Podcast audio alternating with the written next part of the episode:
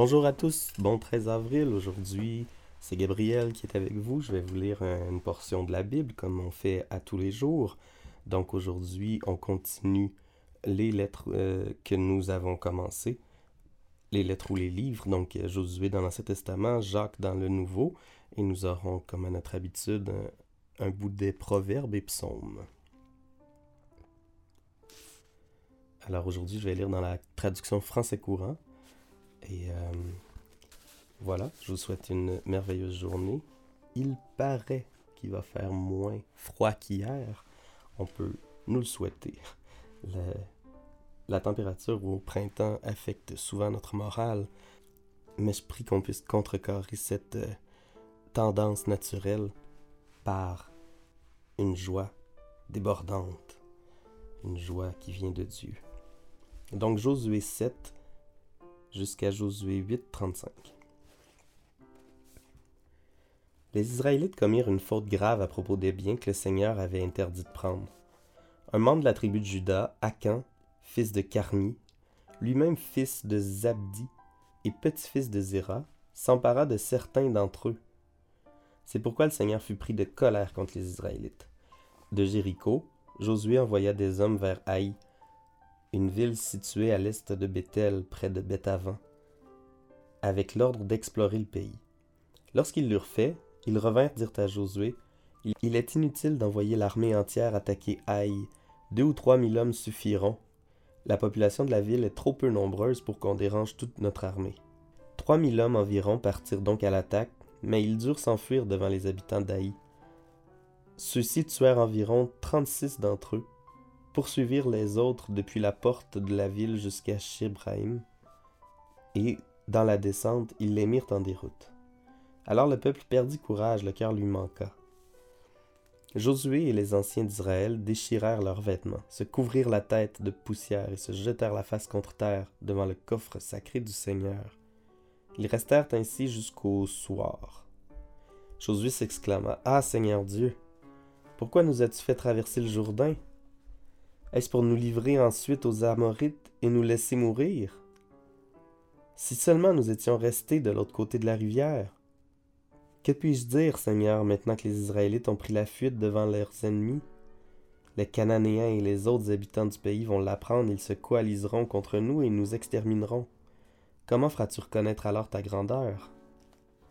Le Seigneur répondit à Josué Relève-toi. Pourquoi t'es-tu jeté ainsi la face contre terre? Les Israélites ont péché. Ils ont rompu les engagements que je leur avais ordonné de respecter. Ils se sont emparés des biens que je leur avais interdit de prendre. Ils les ont volés et les ont cachés en les mettant parmi leurs propres affaires. Dans ces conditions, ils ne pourront plus résister à leurs ennemis. Ils prendront la fuite devant eux. Ils sont condamnés à la destruction. Je ne serai plus de votre côté si vous ne détruisez pas les biens que je vous avais interdit de prendre et celui qui les a pris. Maintenant va préparer le peuple à me rencontrer. Ordonne-lui de se purifier pour demain. Car voici ce que moi, le Seigneur, Dieu d'Israël, je déclare aux Israélites. Vous avez en votre possession des biens que je vous avais interdit de prendre. Vous ne pourrez pas résister à vos ennemis tant que vous n'aurez pas éliminé ces biens et celui qui les a pris. Demain matin, vous vous présenterez devant moi tribu par tribu. La tribu que je désignerai s'avancera clan par clan, et le clan désigné famille par famille. Les hommes de la famille désignée s'avanceront alors un à un. Je désignerai alors parmi eux celui qui est en possession des biens interdits. Il sera jeté au feu avec tout ce qui lui appartient pour avoir rompu les engagements pris à mon égard et s'être conduit de façon inadmissible en Israël. Tôt le lendemain matin, Josué fit avancer les Israélites tribu par tribu. La tribu de Juda fut désignée. Il la fit alors avancer clan par clan, et celui de Zéra fut désigné. Il fit avancer ce clan famille par famille, et celle de Zabdi fut désignée. Il fit avancer un par un les hommes de cette famille, et Akan, fils de Carmi, petit-fils de Zabdi, et arrière-petit-fils de Zibda, de la tribu de Juda, fut désigné. Josué lui dit Mon ami, reconnais la grandeur du Seigneur Dieu d'Israël et dis-moi la vérité.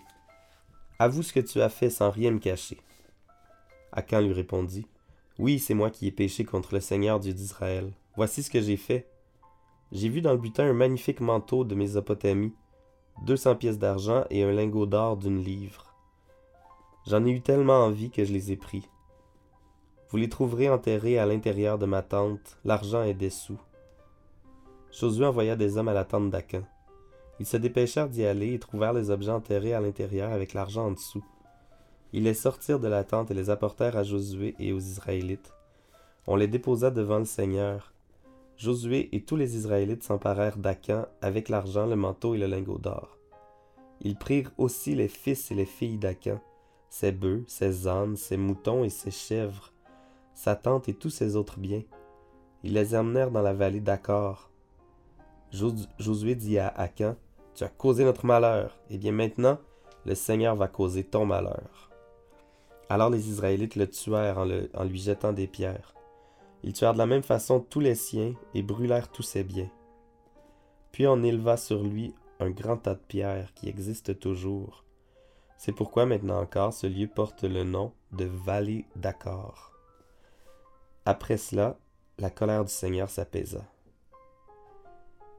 Le Seigneur dit à Josué, N'aie pas peur et ne te laisse pas abattre. Prends toute ton armée et pars à l'attaque d'Aï. Regarde, je te livre le roi d'Aï ainsi que son peuple, sa ville et son territoire. Tu traiteras cette ville et son roi comme tu as traité Jéricho et son roi. Cependant, toi et tes soldats, vous pourrez prendre comme butin les biens et le bétail que vous y trouverez. Organise une attaque surprise contre la ville depuis l'arrière. Josué se prépara donc à aller attaquer Haï avec toute son armée. Il choisit trente mille hommes en état de combattre et les envoya de nuit avec les ordres suivants. Allez vous dissimuler à l'arrière de la ville, à faible distance, et soyez prêts à intervenir. De mon côté, j'avancerai vers Haï avec mes hommes. Lorsque les habitants sortiront de la ville pour nous combattre, nous fuirons devant eux comme la première fois. Ils se lanceront à notre poursuite et nous les entraînerons loin de la ville. Ils penseront en effet que nous fuyons devant eux comme l'autre fois. Vous surgirez alors de vos positions pour vous emparer de la ville, car le Seigneur votre Dieu vous la livrera. Dès que vous aurez pris la ville, vous y mettrez le feu suivant l'ordre du Seigneur. Observez soigneusement mes instructions. Josué envoya les soldats au lieu choisi pour l'attaque surprise. Ils s'installèrent à l'ouest d'Aï, entre Bethel et Haï, tandis que Josué passait la nuit avec le reste de l'armée. Tôt le lendemain matin, Josué inspecte ses troupes, puis, avec les anciens d'Israël, il les conduisit à l'attaque d'Aï. Tous les soldats avancèrent avec lui et arrivèrent en face de la ville. Ils prirent position du côté nord. Ils étaient séparés de la ville par une vallée. José choisit environ cinq mille hommes et leur ordonna de se cacher à l'ouest de la ville, entre Bethel et Haï. L'armée établit son camp principal au nord de la ville, tandis qu'une partie des troupes était postée à l'ouest. Josué passa cette nuit-là dans la vallée. Au matin, lorsque le roi d'Aï vit les Israélites, il se dépêcha de sortir de la ville avec tous ses soldats pour aller les combattre au même lieu que précédemment, en direction de la vallée du Jourdain.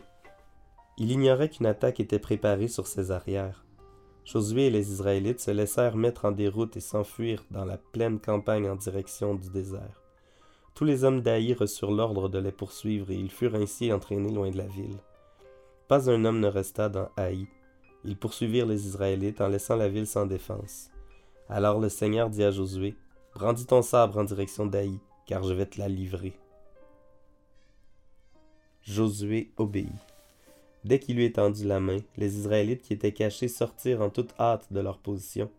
Ils coururent jusqu'à la ville, y pénétrèrent, s'en emparèrent et y mirent aussitôt le feu.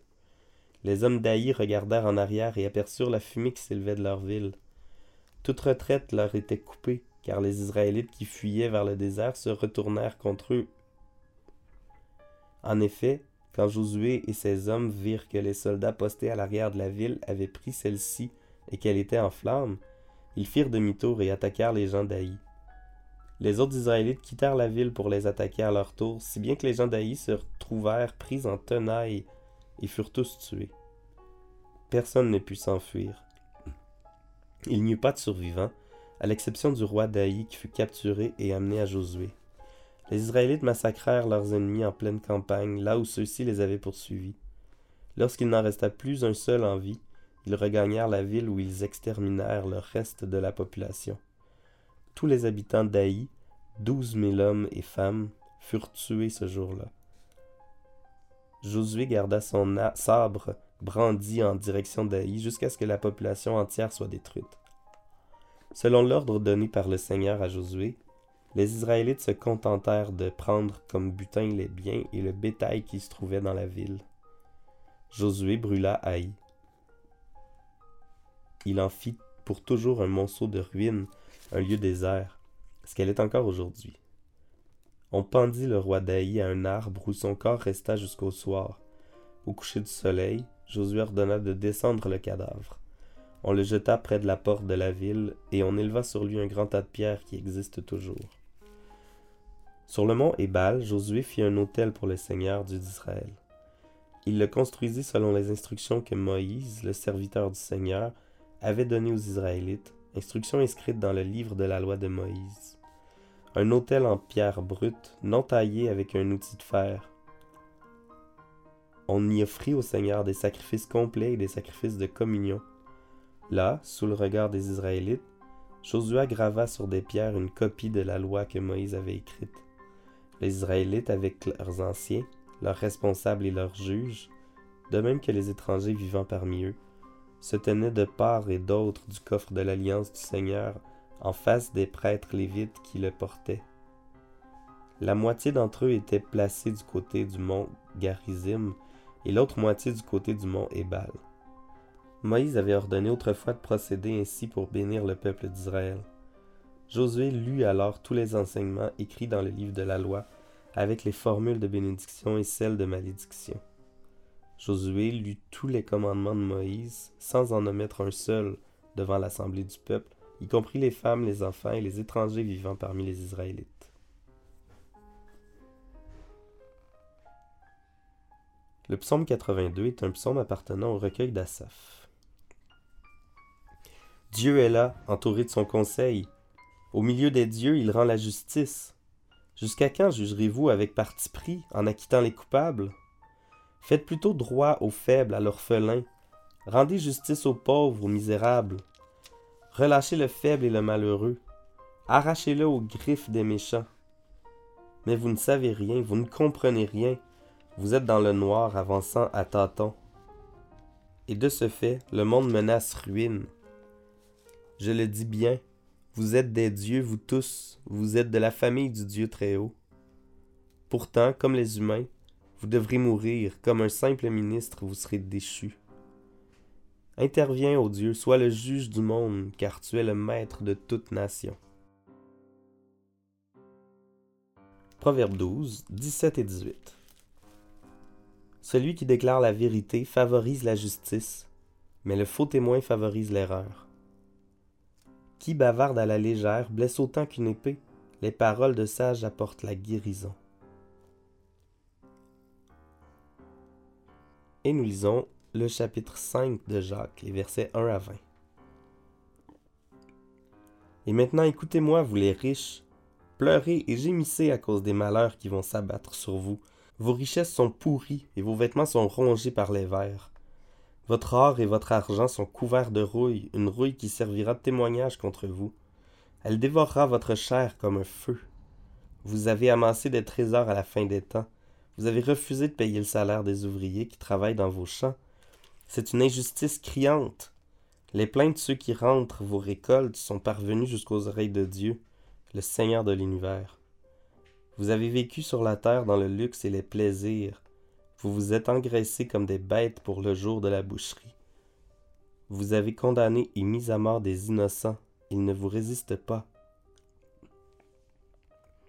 Prenez donc patience, frères, jusqu'à ce que le Seigneur vienne.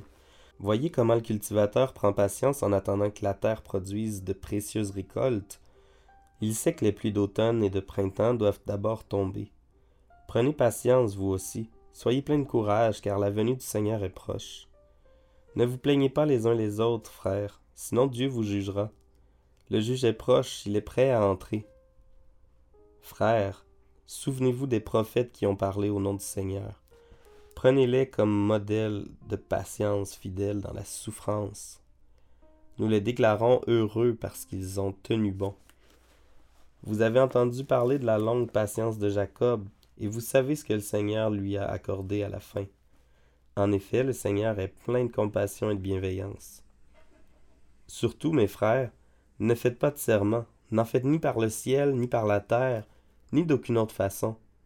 Dites simplement oui si c'est oui, et non si c'est non.